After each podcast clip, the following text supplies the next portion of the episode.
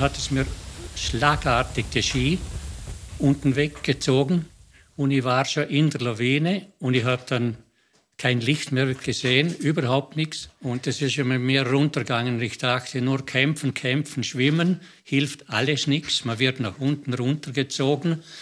Und nachher ist die Lawine stehen geblieben und dann kommen die ganzen Schneemassen nach. Das sagt mir fast zusammendrückt. Der eine Gedanke habe ich gesagt, ich werde eh gleich bewusstlos, hoffentlich haben die mich gleich. Und dann habe ich gemerkt, wie es mir hinten langsam die Beine hoch drückt. Dann hat es wie aus einer Pistole, bin ich nur noch durch die Luft geflogen.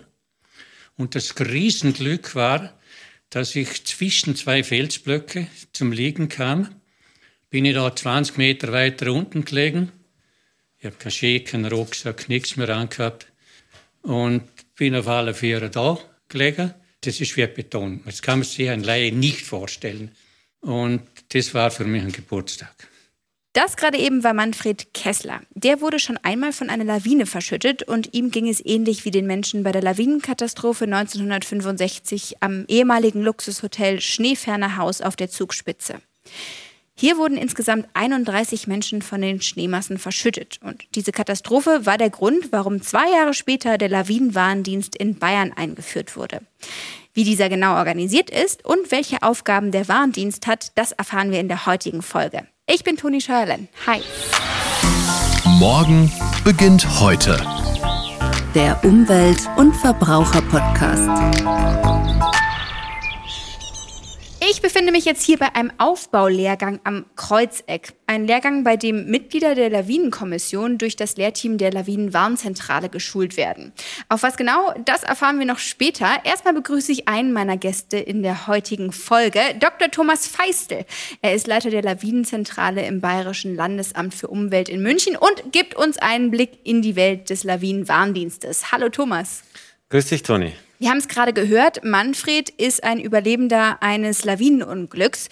Ihr habt euch auch gegründet, weil es ein großes Unglück gab. Kannst du davon mal mehr erzählen?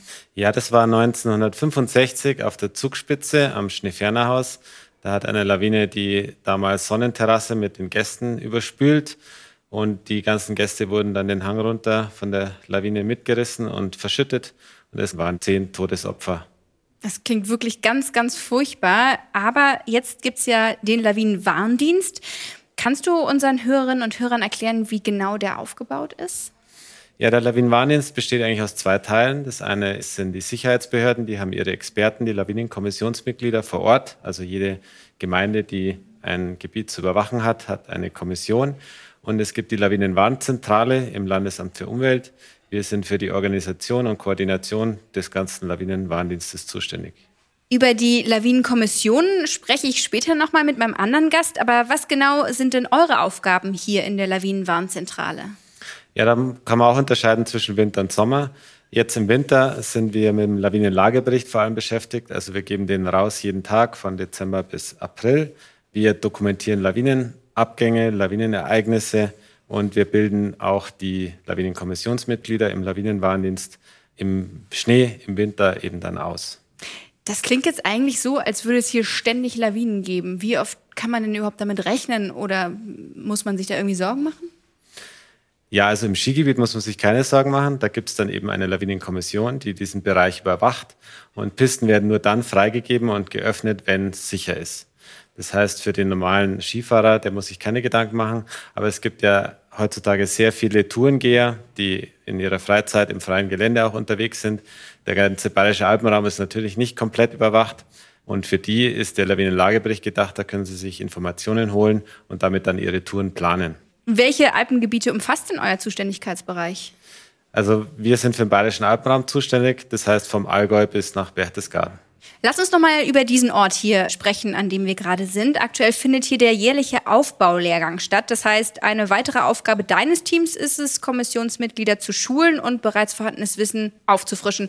Wie sehen denn diese Schulungen im Konkreten aus? Also was lehrt ihr hier?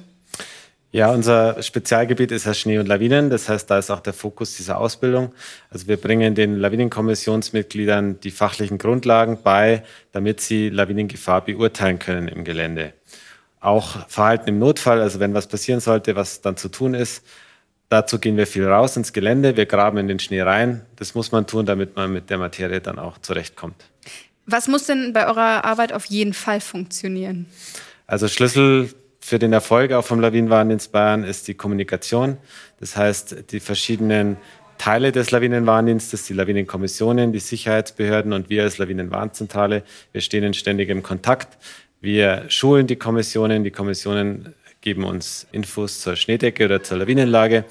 Und wenn wir viel miteinander kommunizieren und die Informationen ausgetauscht werden, dann funktioniert das Ganze. Ihr erhebt ja durch eure Messungen und Beobachtungen Daten und könnt damit dann eine umfangreiche Einschätzung geben. Wie geht denn der Weg der Daten weiter? Also da sind wir dieses Jahr mit einem neuen System gestartet. Jetzt haben wir ein internetbasiertes Eingabetool für alle Kommissionsmitglieder, für unsere Beobachter, die dann da ihre Beobachtungen eingeben. Dann haben wir die sofort zeitnah bei uns in einem Cockpit in der Warnzentrale, auch von allen Regionen im Bayerischen Alpenraum. Und darauf aufbauen können wir dann einen Lagebericht schreiben. Den können dann Skifahrerinnen und Skifahrer täglich checken und die Lawinensituation auf ihrer Piste anschauen. Welche Infos stehen denn da genau noch drin und wo können zum Beispiel unsere Hörerinnen und Hörer den Bericht finden? Also der Lawinenlagebericht wird jeden Tag auf unserer Internetseite veröffentlicht, auf www.lawinenwarndienst-bayern.de. Der Lagebericht ist immer gleich aufgebaut. Das ist auch europäisch einheitlich. Also ganz oben steht immer die Gefahrenstufe. Die ist fünfteilig, also von 1 bis 5. Dann werden die Lawinenprobleme beschrieben, die für den Tag ausschlaggebend sind. Und dann gibt es noch Details zur Schneedecke. Also für die Experten, die sich dann noch tiefer mit dem Thema befassen wollen, die können sich dann da weiter informieren. Was sagt denn die Schneedecke aus? Zum Beispiel, ob es Schwachschichten in der Schneedecke gibt und ob dann Schneebrettlawinen möglich sind. Das wird in dem Textteil beschrieben. Jetzt gab es ja seit der Gründung in Bayern keinen tödlichen Lawinenunfall mehr, zumindest auf den Teilen, die freigegeben sind, also Pisten und Abfahrten. Wie sieht es denn bei den nicht freigegebenen Teilen aus und wie sieht eure Prävention da aus? Genau, also die Lawinenkommissionen, die überwachen nur Pisten und Straßen und Verkehrswege. Das freie Gelände wird nicht überwacht. Da ist jeder, der draußen unterwegs ist, im Winter eigenverantwortlich unterwegs. Das heißt, jeder muss sich selber informieren über die Lawinenlage und dann selbstständig Entscheidungen treffen.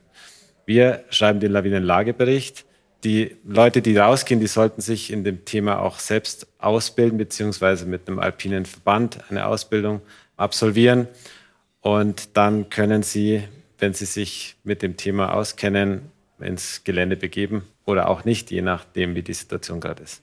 Jetzt seid ihr Tibi-Tobi vorbereitet. Wie sieht das denn in Zukunft aus? Was ist denn da geplant? Wie kann man denn das vielleicht noch sicherer machen?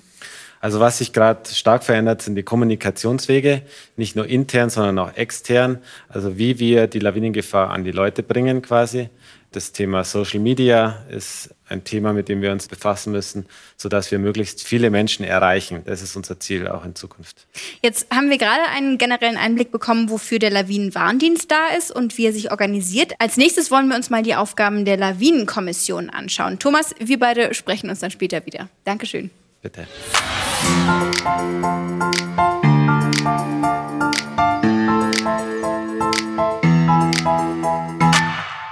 So, ich habe jetzt mal die Mittagspause genutzt hier auf dem Kreuzeck beim Aufbaulehrgang und habe mir Christian geschnappt. Er arbeitet für eine der Lawinenkommissionen in Bayern und besucht heute auch den Lehrgang. Die Kommissionen sind ein sehr wichtiger Teil für den Lawinenwarndienst. Welche Arbeiten in der Lawinenkommission gemacht werden und wie der genaue Arbeitstag von den ehrenamtlichen Helfern aussieht, das kann er uns jetzt mal erklären. Hallo. Hallo. Direkt zu Beginn die Frage Lawinenkommissionen. Wozu seid ihr da und welche Aufgaben habt ihr? Wir unterstützen mit unserer Arbeit die Sicherheitsbehörden in den Landratsämtern, die Bergbahnbetreiber, Skigebiete, die in lawinengefährdenden Gebieten sind, sind dafür da, Profile, Schneeprofile zu graben, die Schneedecke zu bewerten und geben dann an die Bergbahnbetreiber Empfehlungen raus oder an die Landratsämter, wenn es um Straßen oder öffentliche Verkehrswege geht. Und wie kann man sich so einen Arbeitsalltag als Lawinenkommissionsmitglied vorstellen? Der besteht sehr viel aus Beobachtung, aus dem täglichen Wetter. Wenn wir morgens aufstehen, schauen, was das Wetter macht, hat es Niederschläge gegeben, haben wir plötzliche Erwärmungen gehabt. Das macht man von zu Hause aus über Abrufen der Wetterstationen im Internet. Da haben wir Zugriff drauf auf diverse Stationen. Und wenn massiv Niederschlag gefallen ist, dann telefonieren wir uns zusammen. Wir entscheiden oder empfehlen immer nur zu dritt und brauchen immer einstimmige Entscheidungen. Und wenn es nötig ist, dann rücken wir aus, gehen in unsere Dienstgebiete, graben Schneeprofile, beurteilen die und geben dann dementsprechende Empfehlungen an die Sicherheitsbehörden. Ihr beobachtet auch unterschiedliche Schneefelder in bestimmten Geländen. Magst du das nochmal genauer erläutern? Also was genau beobachtet ihr da? Wir schauen in die Hänge rein, die Gefährdungspotenzial auf Straßen, Fußwege, Skipisten geben, gehen dahin. Gibt es Veränderungen? Gibt es Schneemäuler? Sind Lawinen abgegangen? Moment, Schneemäuler? Was ist das? Ein Schneemaul ist, wenn die Schneedecke hat ja Hangabwärtsbewegung. Ja. Und wenn die Stabilität nachlässt, dann reißt es an irgendeiner Stelle auf und es gibt so einen Fischmaulartigen Riss und das nennt man Schneemaul oder Fischmaul. Und das sind halt also Zeichen für, es passiert was im Hang. Und dazu seid ihr mit Skiern unterwegs und ich habe gerade schon von dir gehört, ihr fliegt auch. Wir fliegen auch. Wir haben durchaus Dienstgebiete, die zu Fuß, wenn es gefährlich ist, nicht mehr erreichbar sind und werden dann unterstützt, lassen uns darauf fliegen, werden abgesetzt, um da eben dann vor Ort zu beurteilen. Das klingt wahnsinnig abenteuerlich. Man muss sagen, ihr macht das alle ehrenamtlich. Wie viel Zeit beansprucht denn so eine Aufgabe? Das hängt sehr vom Wetter ab. Also wir haben bei uns im Dienstgebiet ein Lawinengebiet, einen Strich, der bedroht die Staatsstraße 2060. Wenn die Verhältnisse ungünstig sind und wir müssen zu Fuß hin, dann ist durchaus ein halber, dreiviertel der Tag komplett weg. Aber man macht es gern, weil es dient ja zur Sicherheit für die anderen. Was ist denn besonders wichtig, beziehungsweise auf was müsst ihr achten bei eurer Arbeit? Wichtig ist, dass wir fachlich fundiert arbeiten und nicht so aus dem Bauch raus, ja, das passt schon oder passt nicht, sondern wir müssen das, was wir finden, beurteilen, niederschreiben oder jetzt gibt es ein neues System, das LADOC, das jetzt gerade in Entwicklung ist und können da vor Ort praktisch die ganzen Schneesituationen eingeben und beurteilen aufgrund von einem Blocktest oder von einem ECT-Test die Festigkeit der Schneedecke. Wenn uns das nicht mehr sicher vorkommt, deswegen immer zu dritt, dann geben wir nur eine Empfehlung ab und sagen, die Straße oder die Piste müsste man sperren, bis sich die Situation entspannt hat. Oder Teile der Kommission sind sprengberechtigt die müssten dann da sprengen, dass der Hang abgeht, um wieder Sicherheit herzustellen. Das heißt, man ist auch nie allein unterwegs, sondern immer in der Gruppe, damit man immer genug Backup hat. Genau, wir sind immer mindestens zu dritt und wir machen immer einstimmige Entscheidungen. Und wenn da einer sagt, na, mir gefällt das aber nicht, dann wird das nochmal angeschaut, nochmal drüber diskutiert, solange bis wirklich äh, hieb- und stichfeste einstimmige Entscheidung da ist, die wir auch belegen können. Man muss auch nochmal erwähnen, dass alles ist ehrenamtlich. Das heißt, ihr macht das in eurer Freizeit, ihr macht das, weil ihr den Menschen dabei helfen wollt, hier sicher im Skigebiet unterwegs zu sein. Kann man sich da einfach irgendwo melden? Man kann sich bei der Kommission melden, wenn man Interesse hat. Man sollte Skitouren gehen können, man müsste gerne am Berg gehen und einfach Interesse dafür haben. Dann gibt es einen Grundlehrgang, ist immer wieder draußen. Dann gibt es später einen Aufbaulehrgang, den wir jetzt gerade besuchen den kann man alle paar Jahre wiederholen, weil sich einfach auch die Techniken und die Messtechniken verändern und man lernt immer wieder Neues dazu. Ja, und warum euer Ehrenamt so wichtig ist, darüber haben wir auch noch mal mit dem Staatsminister für Umwelt und Verbraucherschutz, Thorsten Glauber, gesprochen. Herr Glauber, beim Lawinenwarndienst spielt die ehrenamtliche Tätigkeit in der Lawinenkommission eine entscheidende Rolle. Warum ist dieses Ehrenamt so wichtig? Für uns in Bayern, für uns als Sportlerinnen, als Sportler, als Tourengänger ist es mittlerweile unverzichtbar. Die Pandemie hat nochmal einen absoluten Run ausgelöst in die Berge und unsere Ehrenamtlichen, die in Bayern und durch ganz Bayern sich hier für den Dienst bereit erklären, um letztendlich im Alpenraum den Berg zu begehen, die Schneefelder zu erkennen, sie letztendlich zu kartieren und dann über eine digitale Information uns allen zur Verfügung zu stellen, zeigt, wie wichtig es ist, um am Ende einen ganz, ganz hohen Sicherheitsaspekt auszulösen. Denn der, der auf die Tour sich macht, kann mit einem Hinweis der Sicherheit auch wirklich für das eigene Leben diese Tour angehen. Jetzt waren Sie gerade eben mit der Kommission sogar auf dem Berg und haben sich das mal vor Ort angeschaut, wie sowas aussieht. Jetzt können Sie natürlich am besten Werbung machen für dieses Ehrenamt. Wieso sollte man mitmachen? Die Lawinenwarnkommission hat natürlich den wahnsinnig tollen Aspekt, dass äh, wer sich auf diese Tour macht durch unser wunderschönes Alpengebiet, wird unberührte Natur erleben in einer Schönheit, wofür uns ganz Deutschland beneidet. Und natürlich der Sicherheitsaspekt, der gar nicht hoch genug anzurechnen ist. Wir leben mit dem Ehrenamt der Feuerwehren, des Technischen Hilfswerks, der Bergwachten und natürlich auch mit dem Lawinenwarndienst und der Lawinenwarnkommission. Und damit sieht man auch, in genau dieser Kategorie ist es einzuordnen, anderen Menschen den Schutz zukommen zu lassen, um am Ende auch den Sport wirklich in Freude ausüben zu dürfen. Jetzt sind Sie ja Umweltminister. Was hat denn das Umweltministerium genau mit dem Lawinenwarndienst zu tun? Unser Landesamt für Umwelt als technisches Amt des Umweltministeriums mit über 1000 Kolleginnen und Kollegen trägt in sich auch die Lawinenwarnzentrale. Und die Lawinenwarnzentrale arbeitet ganz stark zusammen mit unseren Kolleginnen und Kollegen des Meteorologischen Dienstes.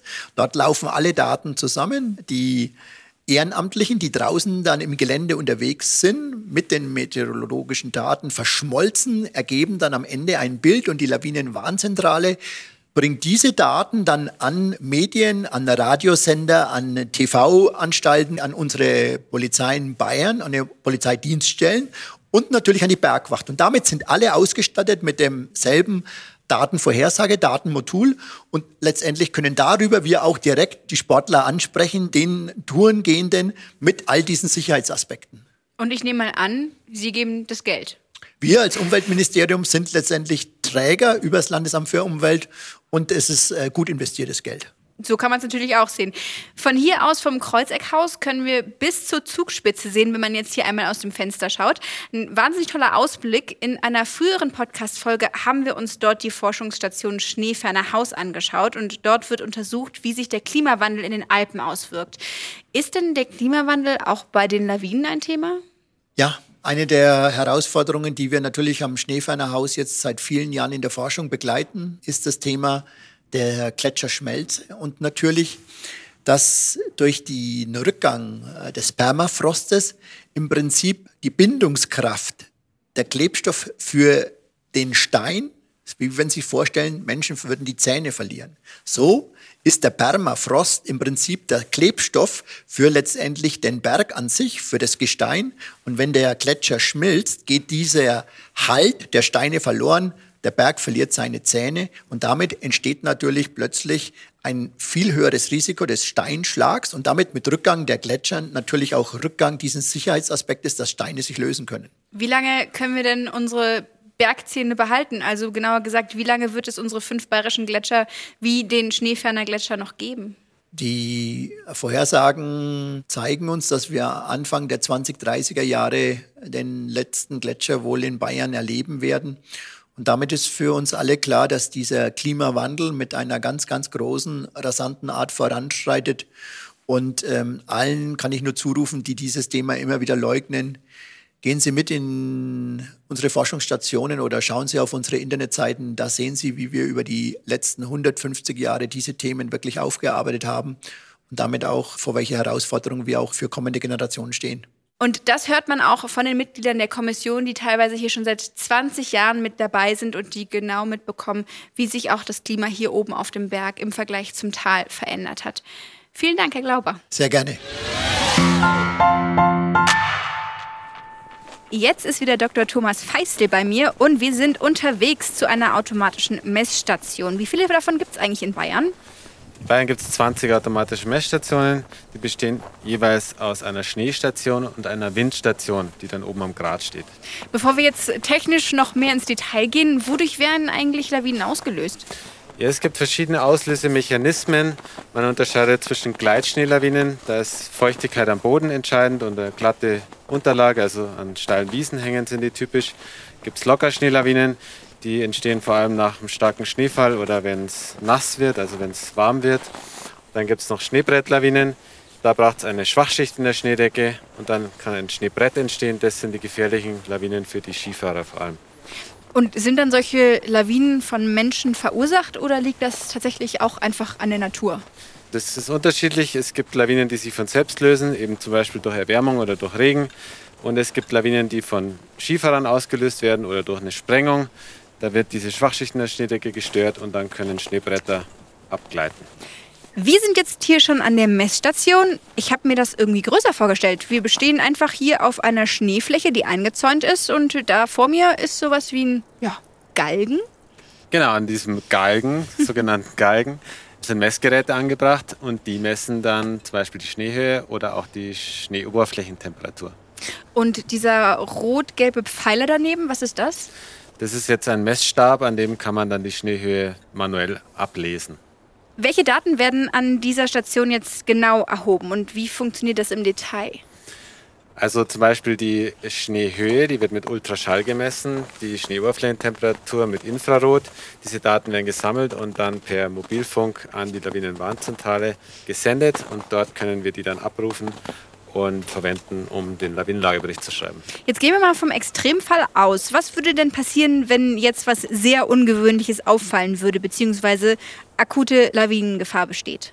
Also wir schreiben das dann in den Lagebericht rein, dass das so sein wird. Also wir machen eine Prognose für den nächsten Tag. Und wenn akut was passiert, dann aktualisieren wir auch in dem Moment, wo es so ist. Und vor Ort sind es die Kommissionen, die dann reagieren müssen, Sperrungen empfehlen und die Sicherheitsbehörden müssen diese Sperrungen dann möglichst schnell umsetzen. Aber wir müssen uns gerade keine Sorgen machen. Nein, wir sind ja hier im überwachten Bereich. Sehr gut.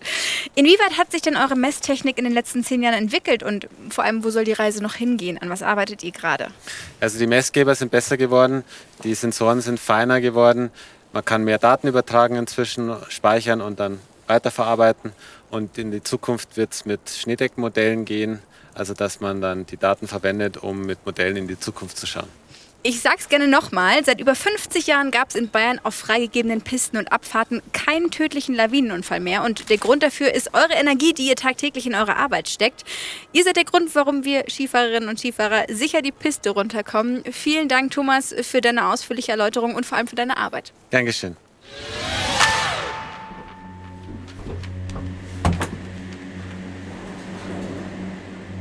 So, jetzt sitze ich wieder in der Gondel nach unten und würde sagen, das war ein umfangreicher Einblick in die Welt des Lawinenwarndienstes in Bayern. Wir haben erklärt bekommen, wie der Warndienst organisiert ist, welche Aufgaben die Mitarbeiterinnen und Mitarbeiter tagtäglich bewältigen müssen und wie die Datenerhebung im Detail aussieht. Christian, Dr. Thomas Feistel und das gesamte Team des Lawinenwarndienstes sorgen dafür, dass du und ich gefahrenfrei die Skipiste runterfahren können, ohne Angst haben zu müssen, von einer Lawine überrollt zu werden. Ein Großteil der Mitarbeiterinnen und Mitarbeiter tut das auf freiwilliger, ehrenamtlicher Basis in den örtlichen Lawinenkommissionen und das schon seit Jahren mit großem Erfolg. Schön, dass ihr auch heute wieder mit dabei wart und ja, falls ihr das nächste Mal im Skiurlaub seid und die Piste runterbrettert, dann denkt doch noch mal kurz an die Menschen, die das für euch möglich machen. Ich hoffe, ihr seid beim nächsten Mal wieder mit dabei. Abonniert uns gern, damit ihr keine Folge verpasst und schaut für weiterführende Infos auch auf der Homepage des Lawinenwarndienst Bayern vorbei unter www.lawinenwarndienst-bayern.de. Bis zum nächsten Mal. Oh, das schaukelt ganz schön hier. Morgen beginnt heute. Der Umwelt- und Verbraucher-Podcast.